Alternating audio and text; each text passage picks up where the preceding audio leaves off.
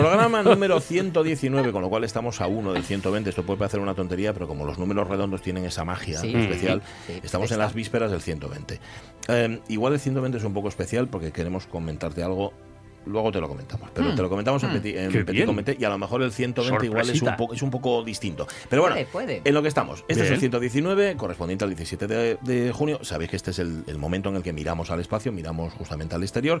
Y hoy, de hecho, vas a recomendarnos no solamente que nos sumemos a las redes sociales de Gravedad Cero, que es como se llama este espacio, sino que también visitemos la web de la NASA. Sí, bueno, en particular una web, una web de la NASA Una que muy concreta. Sí, que es para los guajes. Es una, una web, se llama Space Place, place de, de lugar, lugar espacial, spaceplace.nasa, .gov, de government. de- Pero vamos, con poner Spa- Space Place, na- eh, Space Place NASA, pues, Espace Place. espace place, así de claro. así, que más ¿Te fácil, ¿no? place el Bueno, pues es una, una página que a mí me ha, me ha llamado la atención. Entonces, bueno, pues la recomendamos aquí en, un- en un minutín. Y tiene, bueno, pues por, una- por ejemplo, un apartado de juegos online educativos que tardan muy poco en, en cargarse. Yo estuve jugando, pues por ejemplo, en el de, el de Explorar Marte, que es que, bueno, vas cogiendo unas muestras, tienes que ir manejando un, un rover. Claro. Entonces, bueno, pues está chulo, está, bueno, está bien. Es, bueno. es un nivel bastante, bueno, pues Cuando sencillo. dijiste que era para niños me alivió mucho. Dije, ah, vale, entonces entro. Porque si Vas no... a ver que es muy atractiva la, la- la página web, sí. Después, bueno, pues tiene sus contenidos, sus actividades, tiene otro contenido de artesanía, tiene un apartado también para, para educadores. Está muy bien, muy bien. spaceplace.nasa.gov. Qué ¿De acuerdo? guapo. Entonces, bueno, pues esta página, la verdad, sirve para los, para eso, para educadores, para profesores que estén trabajando, bueno, pues en, en cosas de, de astronomía, en ciencias de la naturaleza, etcétera. Sí, que- Así que, desde aquí lo recomendamos. Proyectinos, con, proyectinos en el mejor sentido, con alumnos en distintos colegios asturianos, ¿eh? Y cada vez de mayor calidad. Sí, ¿eh? sí, señor. sí, sí. Sí, señor. Sí, Algo sí. sabe, algo sabe porque una semilla mm, al La menos una semilla la puso Miguel Martín Sí. en su momento. Y de hecho has dicho Space Place y me acuerdo de Splashdown. Splashdown. Y me ha dado una cosa, me ha dado como un Ahí teníamos nuestra parte para, para los más jóvenes. Bueno, volverá, volverá. Volverá. Seguro que sí. Pues nada, vi- visitadla, es Space Place, Espace Place, de la NASA. Y ahí los más jóvenes y los que to- todavía tengáis el corazón joven, que es un poco premio de consolación tener el corazón joven. Pero, pero mm, bueno, Ya, oye, es que ahí si está. te puedes dicen, ejercer con él, ¿no? Claro. si te dicen, oye, entra en una página de la NASA y tal, dices, uff, Esto no llega para entender mí. nada. Esto no para mí. Pero bueno, bueno, Mm, eh, Suelen esto- ser bastante atractivas, Para bastante divulgativas. Sí, ¿eh? ¿eh? Sí, sí. Ujú, bueno. Por cierto, la NASA, la NASA está investigando, pero está investigando, es que yo esto no lo sabía tampoco, lo que vienen siendo los ovnis de toda la vida, que ya no se llaman así. Bueno, Martín. los ha denominado ¿Cómo se como? Unidentified Aerial Phenomena, es decir, UAP, de lo que es fenómenos aéreos no identificados. Vale, o sea, ya no lo llaméis ovnis. Pero ya es no por se llama, se prejuicio. WAP. Eh, bueno, es que vamos a ver, si tú tienes en cuenta lo, lo de ovni, primero dice objeto. Sí. Si dice objeto, ¿por qué va a ser un objeto en el, en el cielo, no? Ya. Si es en la atmósfera, pues posiblemente en bastantes de los casos sea un fenómeno atmosférico, no un objeto, sino un fenómeno atmosférico, algo Vale. de, yo qué sé, imagínate una aurora boreal de no sé qué, bueno, cualquier historia que no es un objeto. Entonces, claro, ovni, ya esa palabra te presupone a unas ciertas historias. También, por ejemplo, volante. Sí. Te dice volante. Eso de volante ya te da, te- como que te presupone que está dirigido, ¿no? Sí, da, da un sí, poco esa sí, impresión, sí, ¿no? Volante sí. no tiene por qué ser volante tampoco. Por ejemplo, un meteoro Ajá. en la atmósfera eh, está cayendo, no está volando. Bueno, pues, pues está cayendo y punto. Y eso muchas veces se ha podido confundir como tal. Así que, bueno, pues te se digo yo que yo os da vergüenza decir ovni. A lo mejor, a lo mejor, pero también teniendo en cuenta que hay mucho eh, magufo y Sí. mucho ufólogo manejándose, ha dicho la NASA. Vamos a llamarlo de otra forma para que se, de- se vea que nosotros hablamos de cosas serias. Mm. ¿Y, Bueno, eh, y a qué eh, se dedican? ¿Qué, qué investigan Sí, realmente? o sea, es una forma de, de concretarlo un poquito. Claro. sí, no sé, yo estoy más de acuerdo con esa, esa forma de UAP, UAP. Mejor, ¿no? Vale, sí, sí. Entonces, bueno, el hecho es que la NASA pues, ha anunciado el encargo a, a un equipo multidisciplinar donde se encuentran bueno, pues, científicos, ingenieros, ingenieros aeronáuticos, analistas de datos, coordinados bueno, pues, por un astrofísico, que es el presidente de la Fundación Simons, de David Spergel. Y bueno, pues esta fundación, eh, para que os hagáis una idea, tiene como lema avanzar en las fronteras de la investigación en matemáticas y en ciencias básicas, ¿no? Pues bien, la NASA ha anunciado esta investigación científica que se iniciaría en principio en otoño de este año y se estima pues en unos nueve meses. En principio es lo que se ha estimado la duración de- del estudio, ¿no? Entonces, bueno, pues servirá para identificar, recopilar y evaluar los datos que se tienen para desentrañar bueno, pues la naturaleza de, estos fenómenos. Vale, con lo cual no van a nuevos eh, horizontes, digamos, sino que van a recopilar lo que tienen ya investigado. Pero también, también, o sea, lo que van a establecer es un poco en futuros datos que se den, mm. cómo recoger esos datos, cómo recopilar esos datos y después cómo analizarlos. Esa es la historia, porque, bueno, pues parece ser que no hay muchos datos fiables. En ese, ah. en ese sentido, se ha empezado ya a hacer una, una serie de de, estudio, de trabajo sobre eh, previo y se ha visto que tampoco se tienen muchos datos con los que puedas trabajar, porque en ciencia, bueno, pues hay que trabajar con datos fidedignos. Claro. Si tú tienes Tiene un que haber un protocolo de Claro, de un paisano que dice, no, que he visto esto tal, mm, eh, ¿qué hacemos con eso? Pues se hace poco, ¿no? Pues es así, es así, o sea, no, tampoco. Entonces tienen que tener datos concretos. Oye, pues pasó esto, se ha recogido estas imágenes, bien, pues vamos a analizar estas imágenes, etcétera. Y entonces con esa mirada más específica y científica se va a revisar el pasado. Claro, los datos de momento recopilados y después en un futuro, bueno, pues vamos a ver cómo los, los recogemos para, bueno, pues para analizarlos, ¿no? Entonces, Preguntas que tenemos, ¿pueden ser de origen extraterrestre? Por mí, mm, mm, por, mm, supuesto, por supuesto que sí. Por supuesto que sí. cualquier roca, cualquier asteroide es de origen extraterrestre. Pues sí. Es decir, muchas de las cosas que saquen será de origen extraterrestre, pero no lo que piensan algunos, de origen extraterrestre artificial. sino... las, palabras se contaminan mucho con el uso. Claro. Cuando se soban mucho, entonces ya pierden, pierden su, frescura y tienen otra patina distinta. Hablemos entonces con propiedad, ¿no? Que es lo que quiere la NASA. Exactamente. Extraterrestre fuera de la Tierra, punto, no hay nada más. es decir, siempre pensamos extraterrestre, ya le estamos poniendo un adjetivo. Mm. Desde Pedrusco que ande por ahí a ET hay todo un recorrido. Claro, claro, ahí estamos. Entonces, pues eso, cuando, cuando se pregunta, ¿y va a ser de origen extraterrestre? Pues yo digo, la mayoría sí. ¿Por qué? Pues porque serán rocas, trozos de cometas, etcétera. Ya.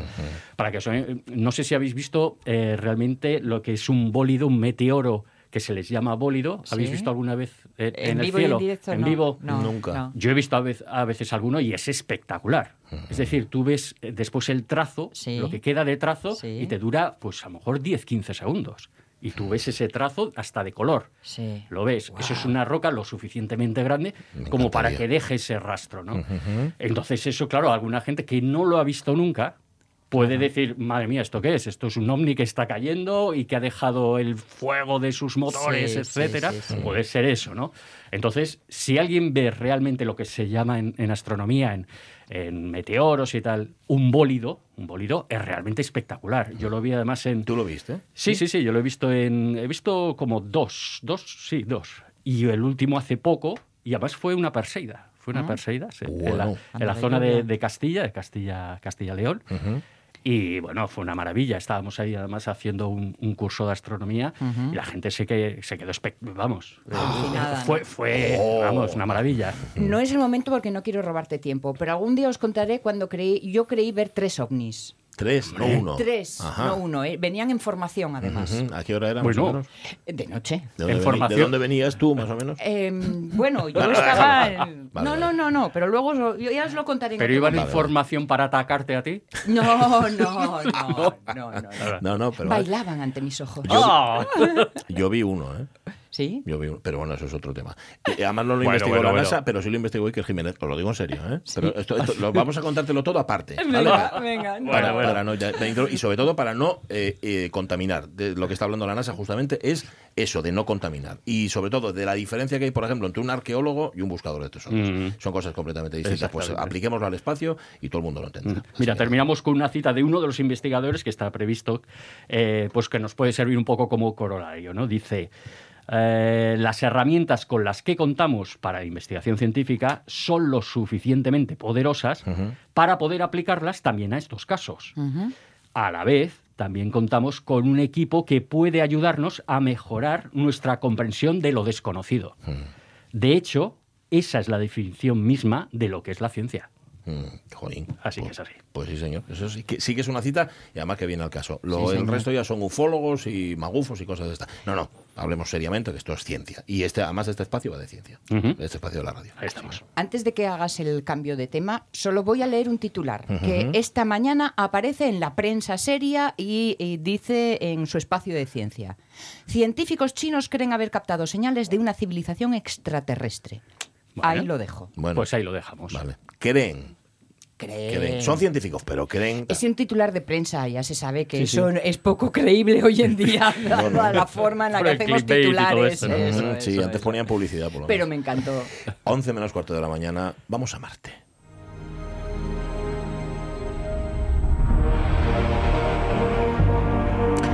Porque a ti, Sonia Villaneda, no podemos evitar quererte, pero a Marte a Marte se va y no es fácil. Mm, tú nos hablaste, nos hablaste de la misión Hipatia 1. De hecho, aquí hablamos de la misión Hipatia 1. Vamos a volver a hablar además con uno de sus protagonistas, ¿verdad? Pues sí, pues hoy volvemos con un proyecto que conocimos en un programa de Gravedad Cero de octubre del año pasado y que nos encantó, la misión Hipatia 1 y nos lo estuvo contando una de las promotoras e integrantes del equipo, la bióloga Carla Conejo González. Pues bien, esta misión va viento en popa, va avanzando hacia su destino en 2023 y tenemos hoy a otra de las nueve mujeres catalanas que conforman la tripulación para que nos cuente las últimas novedades del proyecto. Se trata de la matemática, informática e ilustradora Ana Bach. Ana, ¿cómo estás? Muy buenos días. Hola, buenos días, gracias por invitarme. Es un placer tenerte aquí, pero te vamos a te vamos a, explotar. Porque nos tienes que contar, es que esto fue en octubre de 2021 y lo mismo que llega, nosotros se nos van los datos, así que nos tienes que refrescar la memoria y contarnos, Ana, en qué consiste la misión IPATE. A ver, aspectos fundamentales, objetivo, dónde se va a realizar, quiénes formáis parte de ella, cuánto tiempo va a durar. Bueno, así muy resumido, todo. todo, todo, pero, muy, pero muy, muy resumido, que luego tiene Miguel que hacerte un montón de preguntas. Empezamos por el principio, Ana. Perfecto, muchas gracias. Pues mira, eh, Hipatia 1 es una misión de simulación uh, de misión a Marte que va a tener lugar en la Mars Research Station, que es la estación de investigación de Marte. Se trata de una estación análoga de Marte en la Tierra que se encuentra en el desierto de Utah, de Estados Unidos. Eh, esta estación acoge misiones durante todo el año con investigadores que van allí pues a, a investigar y eh, nuestra misión ha sido, ha sido aceptada y va a tener lugar en abril de 2023. Vamos a estar ahí dos semanas en un módulo em, haciendo pues, nuestros experimentos y nuestra misión eh, se compone de nueve mujeres catalanas, cada una que se dedica en ambos eh, en ámbitos distintos de, la investigación. Ah, de hecho, no solo investigación, también hay ingenieras y yo mismo no me, no me dedico a la investigación, sino que estoy en el sector tecnológico, pero en cualquier caso, pues tenemos algunos proyectos relacionados con biología, también algunos con ingeniería, astrofísica y, bueno, sería esto. No sé si quieres que especifique algo. No, ha quedado, ha quedado, ha quedado perfectamente explicado. De hecho, eh, Miguel, yo creo recordar que, claro, en octubre de 2021 ya nos estabas hablando de cómo habían iniciado ese proceso, mm. voy a explicarlo muy mal, de inmersión, ¿no? Prácticamente para ponerse en las condiciones en las que van a vivir esa, Exactamente. Mira, les queda además menos de, un año, menos de un año, así que tienen que estar ya ensayando y, preparando. Entonces, eh, Ana, cada una de las nueve participantes, eh, bueno, pues eso, como dices, tiene un cometido, unos objetivos determinados, una serie de acciones que, va a realizar durante la misión esta de, dos semanas. ¿Cuáles son en concreto los tuyos como científica y también como, como artista ilustradora? Mm. Vale, pues mira, te cuento también algunos de los otros. La mayoría de, nuestros proyectos se centran en solucionar problemas que tendría que tendría un, equipo viviendo en, en, Marte, ¿no? Entonces tenemos algunos eh, sobre biología, pues que van dirigidos a, los peces y a cómo crearíamos sustento para una posible colonia de humanos. Otros sobre eh, más ingeniería, proyectos de cómo crear energía a través de hacer baterías, ah, con la idea, pues con materiales que podamos encontrar allí, como la orina humana o como el hierro. Y en mi caso, pues mi, mi misión que está diseñada conjuntamente con Ariana Farrés, que trabaja en la NASA, mm. eh, va relacionada con la orientación y la navegación en el suelo marciano. Es decir, porque en la Tierra estamos acostumbrados a saber dónde estamos, a dónde vamos, hay calles, hay GPS, pero esto en Marte, pues obviamente no lo hay. Y entonces, mm, esta misión, misión consiste en encontrar puntos de referencia, porque si al salir de, la, de, de nuestra base nos perdiéramos en Marte, pudiéramos volver a nuestra base. Entonces, se compone de dos partes. Por un, por un lado, eh, eh, entender cómo podemos utilizar las estrellas como punto de, orientación y navegación. Y por otro lado, una parte un poco más ambiciosa es crear una pequeña constelación GPS. entonces, la, manera como eso se haría es, hay unos elementos que se llaman CubeSats, que, mm, que crean, eh, son unas cajitas de 10 por 10 por 10 centímetros, que son como eh, un, un, pequeño, un pequeño satélite miniaturizado. Ah, entonces, simularíamos cuántos haría falta mandar a, la órbita de, Marte para, para cubrir una, una cierta área ah, para poder realmente comunicarnos entre nosotras. Mm, oh, qué interesante. Orientarse, nunca hubiera pensado en eso y fíjate, es fundamental. Sí, Qué bueno lo que cuenta Ana. Además las referencias cambian, ¿no? en Marte es más pequeño, más pequeño. si ves esas imágenes por, eh, imágenes, por ejemplo, en la Luna, dices, uy, pues el horizonte está muy cercano en la Luna. Claro, es que, es que eh, la Luna es más pequeñina, es, una cuarta parte de la Tierra. Claro. Eh, bueno, mm, Ana, dadas las características de lo que es esta misión, recreando el aislamiento que se puede experimentar en una base en Marte. Eh, pero eh, bueno, en vuestro caso con este análogo del planeta rojo aquí en la Tierra, personalmente, ¿estás, eh, digamos, entrenando algún aspecto tuyo que en una circunstancia así tú digas, uy, bueno, pues este aspecto tengo que mejorarlo porque quizás va a ser duro para mí, tengo que concienciarme en esto, tengo que practicar, tengo que ensayar, tengo que entrenar? Bien, de hecho diría que el confinamiento ha ayudado en este en esta parte porque todas nos hemos visto obligadas a estar encerradas en, en casa. En mi caso vivo en Barcelona, desde un piso pequeño durante bastante tiempo. aparte de esto, pues sí que estamos estamos preparando algunos algunos ámbitos como serían, por ejemplo, la preparación física, es decir, los astronautas cuando van al, al perdón, a la Estación Espacial Internacional, hacen dos horas de deporte al día. Eso es debido a que al no haber gravedad necesitan mantenerse en forma. Entonces estamos, una de nuestras eh, tripulantes, eh, Elena Arias, es esportista de élite y ha preparado una rutina que simularía el entorno no gravitacional. Entonces, no vamos a hacer dos horas de deporte al día ahí, pero sí que vamos a hacer, eh, vamos a seguir este tipo de protocolo haciendo ciertos ejercicios para mantenernos en forma. por otro lado, también estamos preparando el tema de la alimentación, pues diseñando unos menús y dietas equilibrados pero compatibles con lo que podríamos realmente encontrar en la estación, que va a ser comida deshidratada y algún también algún alimento Em, natural que se cultiva ahí. Em, pero la parte psicológica em, no lo estamos trabajando mucho, sí que se nos ha, se nos ha hecho la propuesta de mantener un, un, registro de cómo estamos emocionalmente antes, durante y después, para hacer un poco de estudio sobre esto. pero aparte de esto, mm, creo que no, no mucho más. Al final solo vamos a estar dos semanas, así que... Mm, ya, ya, ya. Oye, pues mira, relacionado con esto, ya, y además que ya queda menos de un año, ¿qué tenéis pensado así ensayar o preparar a partir de ahora? Es decir, ¿cómo va, lo que me refiero es cómo se va a ir intensificando el trabajo de preparación a partir de ahora hasta, hasta eso, hasta dentro de, unos nueve meses, diez meses?